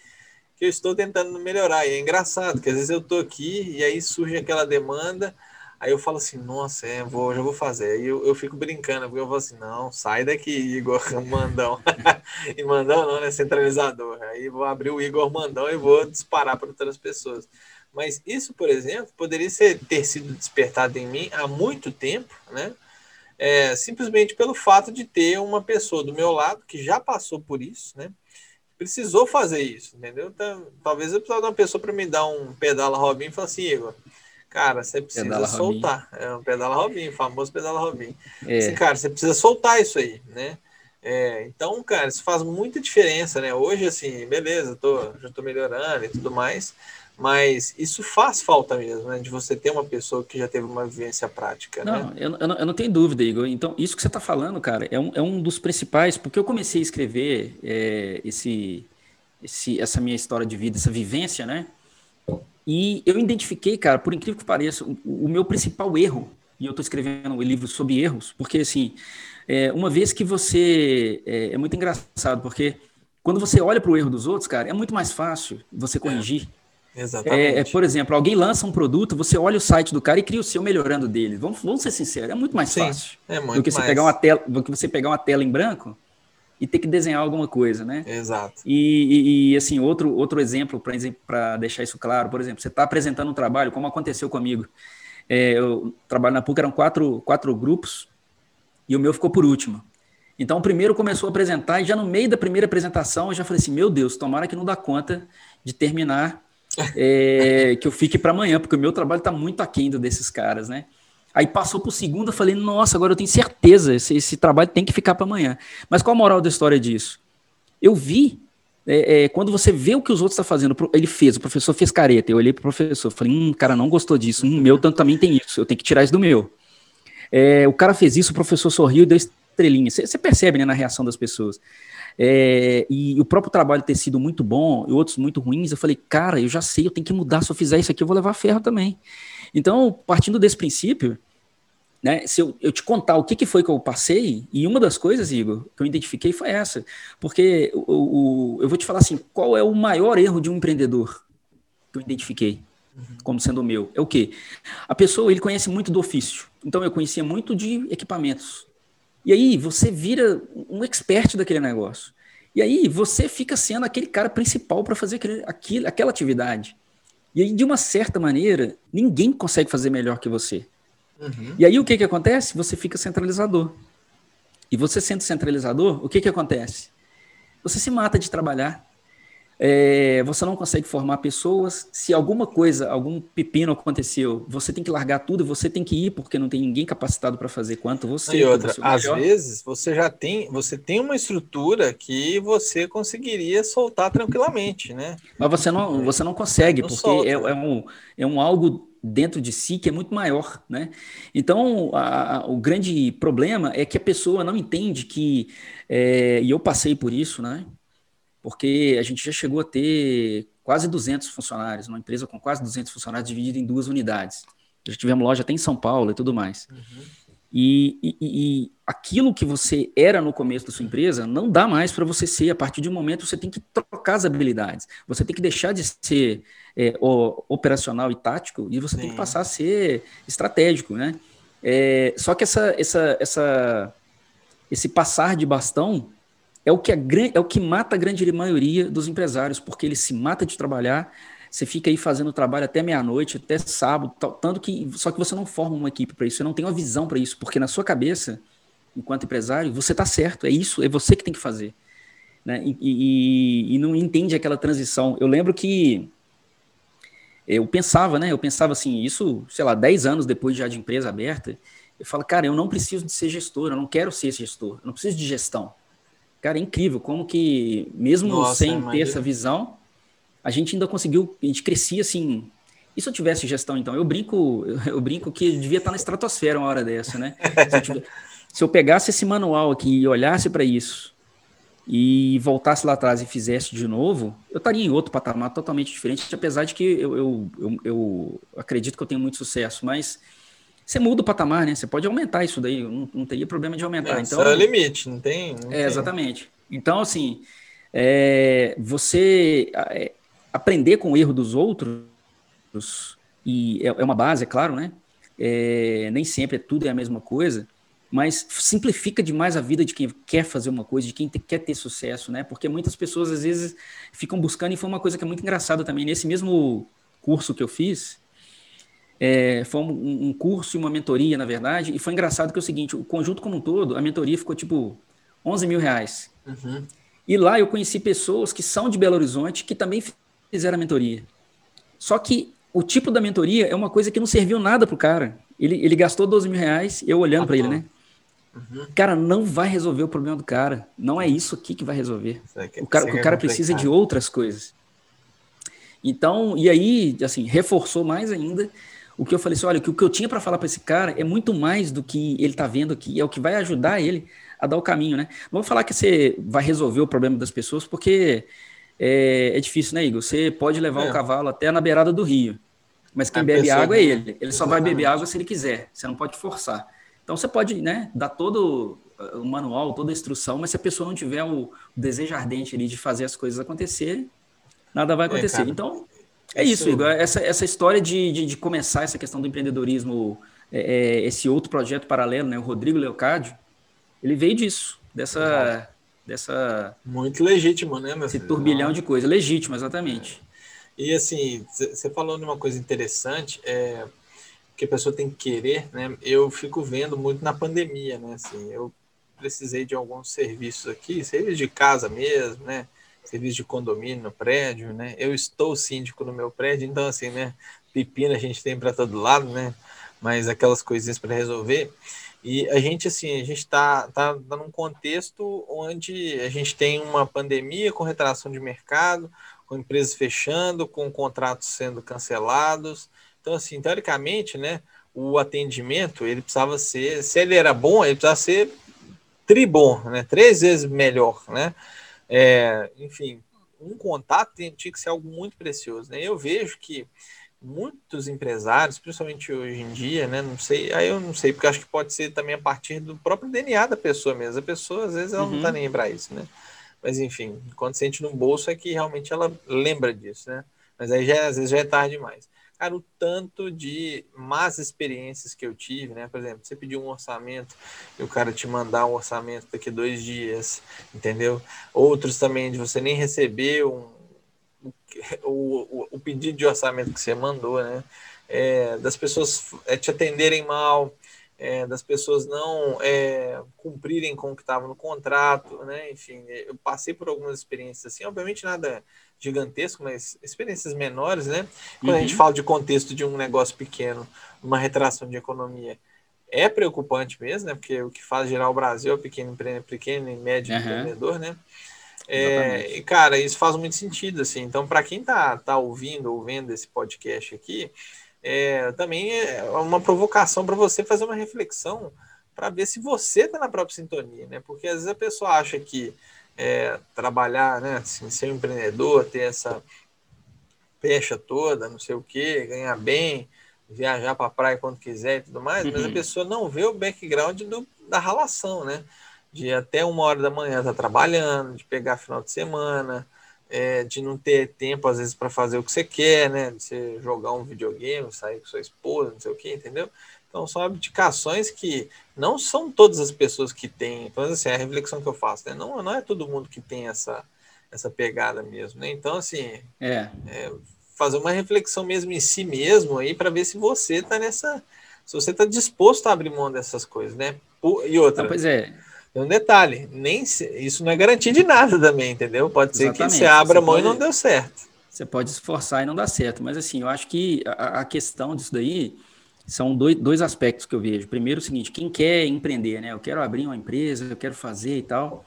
É, e eu penso, né? E assim, eu nunca pensei assim, mas eu já vi pessoas assim: eu não vou trabalhar para mais ninguém, não, eu vou abrir minha empresa.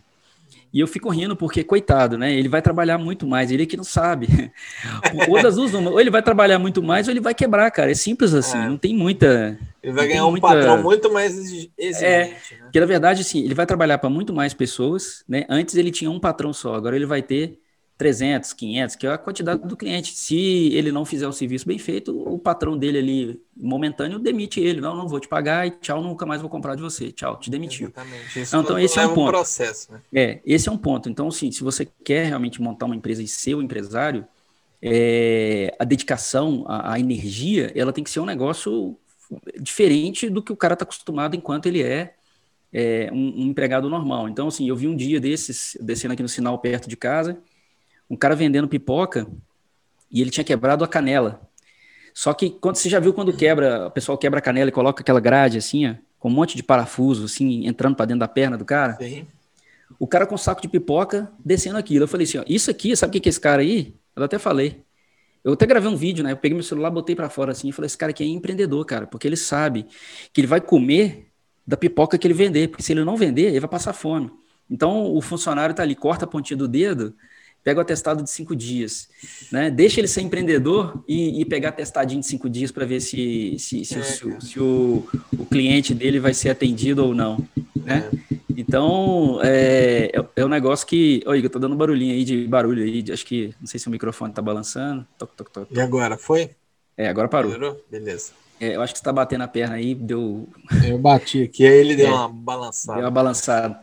É, então, é, e, e, o outro ponto é realmente, né, esse quem quer empreender, quem quer começar um negócio, tem que dedicar, mas dedicar da forma certa também, né? Senão você se mata é, ah, eu vou, eu vou abrir uma empresa porque eu vou estar na praia. Muito pelo contrário, se ele não fizer a coisa certa, ele nunca vai conseguir ir para a praia. Nunca vai. Porque ele até vai para a praia, mas é, é, eu até brinco que ele vai de corpo, porque a alma dele continua lá na empresa, pensando que alguma coisa vai dar errado, que eu tenho que fazer e tal. E o outro ponto é quem mesmo, um empresário que já tem a sua empresa estabelecida e está passando dificuldade, né?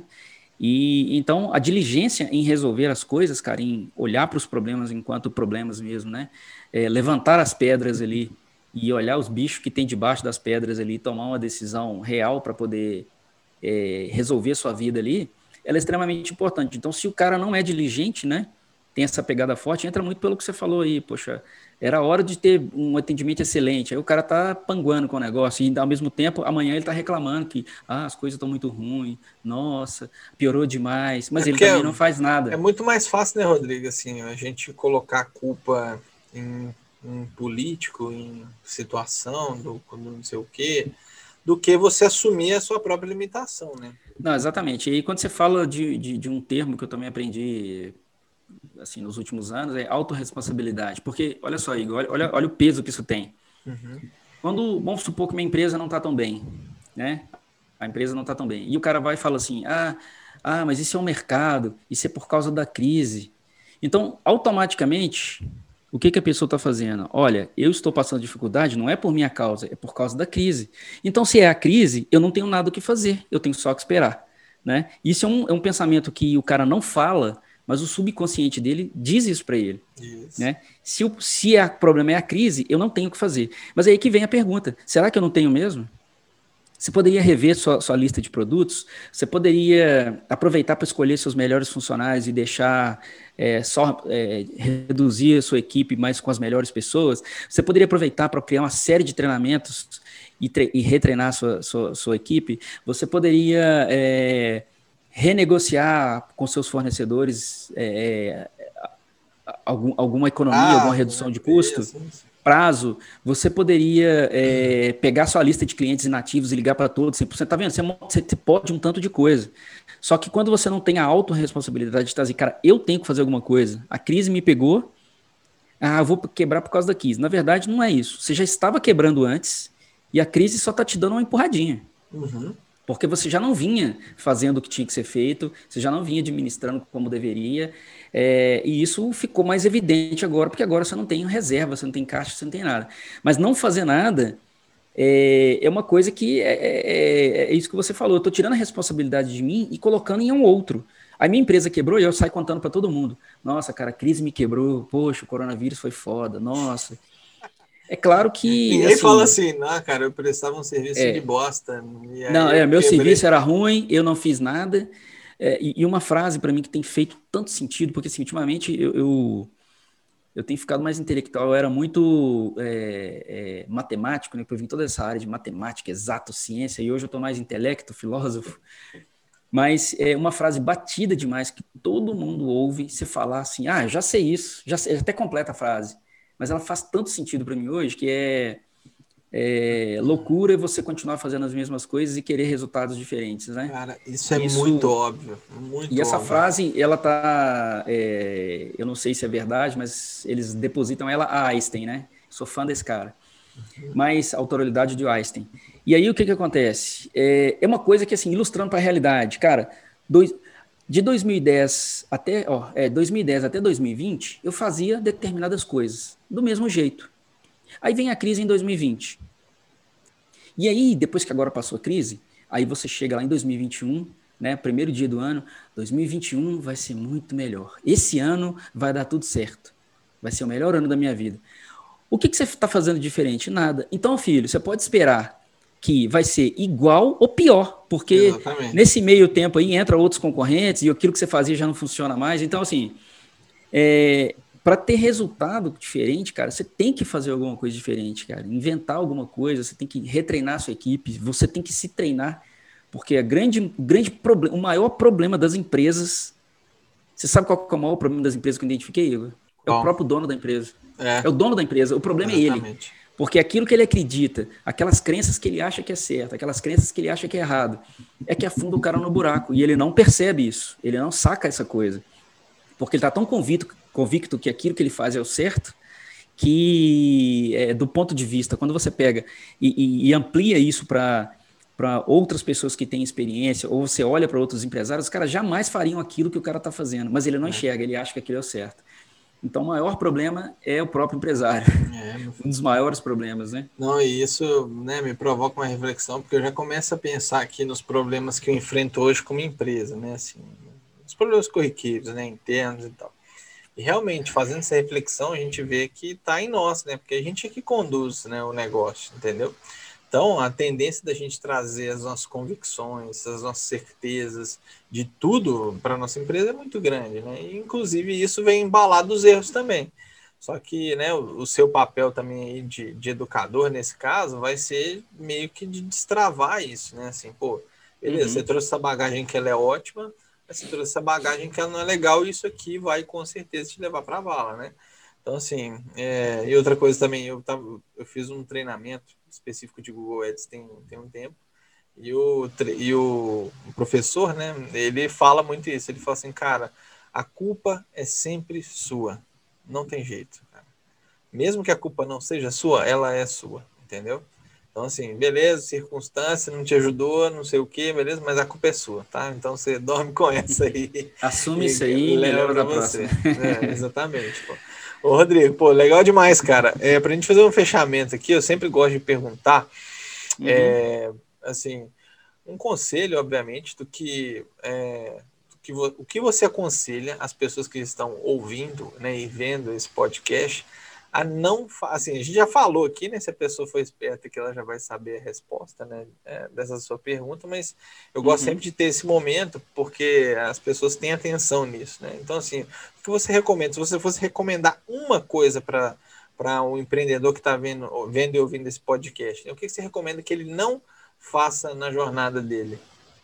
Cara uma coisa principal que eu vejo que foi o meu maior defeito foi não querer é, sair do operacional e passar a ser é, gerencial. Você ter aquela cultura de gestão. Uhum. É, é a grande falha das pessoas, porque a falta de gestão, né, e quando você fala de gestão, as pessoas às vezes pensam no sistema caríssimo, pensam em é, empresas com multinacionais. E eu aprendi o seguinte: gestão era papel de pão, planilha de Excel, sistema. Isso. Porque você pode fazer uma gestão no papel de pão, cara.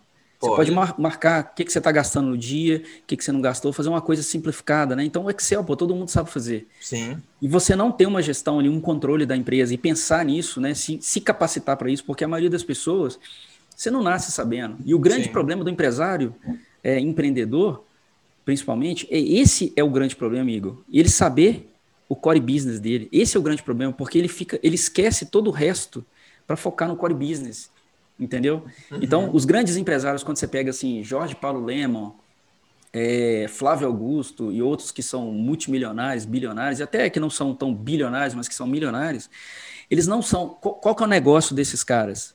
Né? Ah, o negócio é curso de inglês. Não, o negócio é gestão. Ele é bom em gestão, porque curso de inglês você contrata professor para dar aula.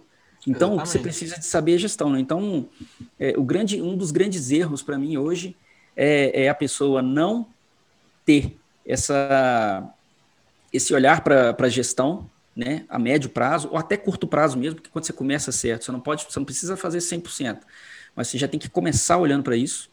E a outra coisa também, cara, é, é a pessoa, é, o segundo grande erro que eu vejo hoje, é a pessoa não estar tá no mundo digital, porque tudo mudou, né? Tudo vem mudado. Então, é a partir do momento que você é, antes dependia de um acesso físico, hoje é, você depende de um acesso digital, cara. Sendo bem sincero, quantas vezes você saiu no último ano para ir na livraria comprar um livro? Você não Nossa. faz mais isso. Né? Sem então, as livrarias, que faliram, né? Nossa as Deus. livrarias que não têm nenhum tipo de canal, nenhum tipo de comunicação online, tá ferrada. Não, não é que tá ferrada, né? Porque talvez ah, ela mas... continue ali vendendo, vendendo para o próprio público local ali. Mas mesmo assim, indo ser comprometedor, porque eu te falo, né? Quantas pessoas moram do lado da livraria e ainda compram no Amazon, compram no Mercado Livre? Entendeu? O cara é, não vai, cara, vai da livraria do lado, mas compra no Amazon. Ué, aqui em BH então... mesmo, vai, a FINAC, né? Já saiu daqui, entendeu? A FINAC era uma das saiu. maiores, né? É. Era. Eu ia lá de vez em quando. Pois é, eu também. Agora, assim, o meu, passe, meu, passeio, meu passeio relaxante era lá na FINAC, lá olhar os livros, olhar que eu gostava. Não, é legal isso. pra caramba, mas assim, também, pô, morreu a FINAC, saiu a FINAC daqui, você deixou de ler livro? Não deixou, Não. entendeu? Então, você só perdeu a experiência, né? Aquela experiência Sim, sensorial. pegar na hora, ah, eu quero agora, isso, quero agora. Isso. Você vai lá e busca. Exatamente. Mas tirando isso. É, é continuou, né? Então, assim, é uma prova disso, né? uma prova viva. Se o seu negócio hoje, ele não. Beleza, ele não tem um risco, mas amanhã ele pode ter, totalmente. Né? Exatamente. E outra coisa também, falando desse, dessa questão aí que muitos também não enxergam dessa forma, que é o seguinte: às vezes é, a pessoa está num ponto qualquer lá e, e ele paga um aluguel lá de 20 mil reais, por exemplo, ok? E, e às vezes ele não para para analisar ali quantas pessoas entram no local, na empresa dele. E se ele parasse para analisar isso, a quantidade de pessoas que vão fisicamente, ele dependendo do negócio, né, nem sempre isso dá para tudo, ele poderia ir para uma rua de trás ou para umas dois quarteirões para trás no aluguel ali de 5 mil reais e pegar 15 mil reais e investir em tráfego de internet, por exemplo. Ele teria muito mais resultado gastando a mesma coisa só que ele não enxerga isso, ele não consegue visualizar isso, ele não aprendeu isso, ele não entendeu isso aí ainda. E, e quando fala assim, olha, eu tenho que investir em internet, ah, mas internet sempre tem esse, esse lance assim do que você não pega, né? Eu não peguei, eu não comprei o mouse, então eu não vou investir nisso. Tem que ver para é muito que é muito esse trabalho do marketing digital propriamente dito, né? De, de, de Google, de Facebook Ads, de é, de anúncios. É, é, um, é, um, outro mundo que quem tem a cabeça voltada muito para o anterior tem dificuldade de entender o quanto que isso dá resultado, né? Então, isso também é um, se eu falar assim, quais são os dois erros que as pessoas hoje cometeriam, seriam esses, eles não estarem na internet de uma forma forte e é, não preocupar em ser gestor desde o começo da empresa. Muito bom. Cara, show de bola. Que aula, hein, meu filho? Não, a gente trocou uma ideia sensacional aqui. Acho que é, quem quiser extrair, é, vai extrair o ouro dessa conversa, porque de fato, né, assim, com a sua história, você já ensina muito, né? E também falando aqui um pouquinho mais de forma direta do seu projeto, a gente entrou em assuntos que acho que são assuntos muito pertinentes para o dia a dia, né? Que eu acho que eu sou, uhum. igual eu tô te falando, né? Eu sofro disso, né? Você sofre isso Sim. em escalas menores, mas você sempre já, já com a sua casca aí que você adquiriu durante o tempo, isso fica um pouco mais fácil de resolver, né? Ou as proporções mudam também, né? É, então, para a galera que está ouvindo, ó, você que está vendo ou ouvindo esse podcast, você acabou de ter um MBA aqui gratuito, tá? não esquece disso, não. Ô, Rodrigo, muito obrigado pelo papo, viu, meu caro? Beleza, Te agradeço maravilha. mesmo pela disponibilidade aí. É, e, pessoal, fazendo um lembrete aqui, não, não se esqueçam né, de se inscrever no canal do Rodrigo, de acessar o Instagram dele, o Facebook, tá?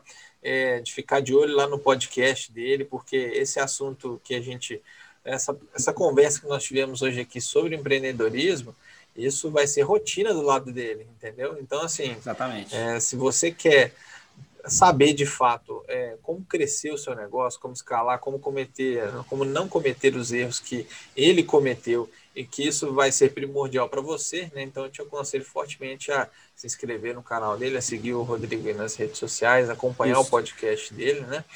É, é já... o, meu, o, meu, o meu Instagram é rodrigoleocádio.oficial. Você vai estar escrevendo aí nos comentários, né? Isso, isso. E, e no YouTube o canal é Rodrigo Leocádio. Então é só procurar ali. Então a gente está é. na fase aí de é, inicial desses projetos, né? De, de, uhum. de, de, colocar esses conteúdos. Mas é, pode estar tá seguindo lá, porque assim, eu vou colocar, eu, eu, eu costumo até dizer, né? Eu, eu compro a melancia e, e, às vezes todo mundo já teve essa experiência. Você parte de melancia, você quer comer só o miolinho, né? Porque é. quando chega perto da casca, fica meio sem açúcar, meio sem graça. Você já prestou é. atenção nisso? Sim. O gostoso mesmo é você pegar uma melancia aberta, assim, pegar só aquele miolinho do meio gostoso, assim, comer só ele, suculento, né? É. Então, o material que eu estou preparando, o conteúdo que eu estou fazendo, é, é, justamente esse miolinho docinho, sabe? Só coisa que realmente vai ajudar a pessoa, se ele olhar para aquilo dali e tiver o coração aberto, o coração ensinável ali para aprender aquilo dali, ele vai tirar a lição e já vai colocar em prática na empresa dele. Então, a ideia é realmente ter conteúdos relevantes, não é, é blá blá blá de. É, não é, é réplica das linguiça, coisas. Não, não, é réplica, não. É, a maioria das coisas são vivências que a gente teve, né? E os ensinamentos, afinal de contas, também eu já fiz milhares, milhares é exagero, né? Mas dezenas, talvez até centenas de cursos, de várias outras coisas, fora a experiência natural que a gente adquiriu ao longo desses 20 anos, né, como empresário em mais de um negócio, é, em gestão de pessoas, em, em, gestão de equipe, em gestão de produção, é, em, em, ferramentas de gestão, enfim, um monte de coisa, que mostrar para a pessoa que não é difícil dele, mesmo ser pequeno, começar certo. Esse que é, o, que é a grande parada aí do, do negócio, que virou o meu grande propósito. Então, escreve lá e, e pode e, e seguindo, porque realmente vai ter coisa bacana, vai ter coisa bastante real e aplicável, né? Massa demais. E que depender da gente aqui também, a gente vai sempre replicar lá os conteúdos do Rodrigo, né? É, então é isso, pessoal. Também não se, não se deixe né, de se inscrever aqui nesse canal, de ativar o sininho de notificações. Deixe seu comentário aí sobre esse podcast. Obviamente, se você estiver no YouTube. Se você estiver no Spotify, corre lá no YouTube, nas redes sociais lá do Rodrigo, é, para você trocar uma ideia com ele. Fala que você veio aqui do podcast. Enfim, porque a gente vai criando e ampliando sempre esse ecossistema. Beleza, pessoal? Então é isso. Rodrigo, mais uma vez, muito obrigado, meu caro. E é isso, até o próximo Digitalcast, pessoal. Valeu aí, Beleza. um abraço. Beleza, pessoal, um abraço e até a próxima. Valeu.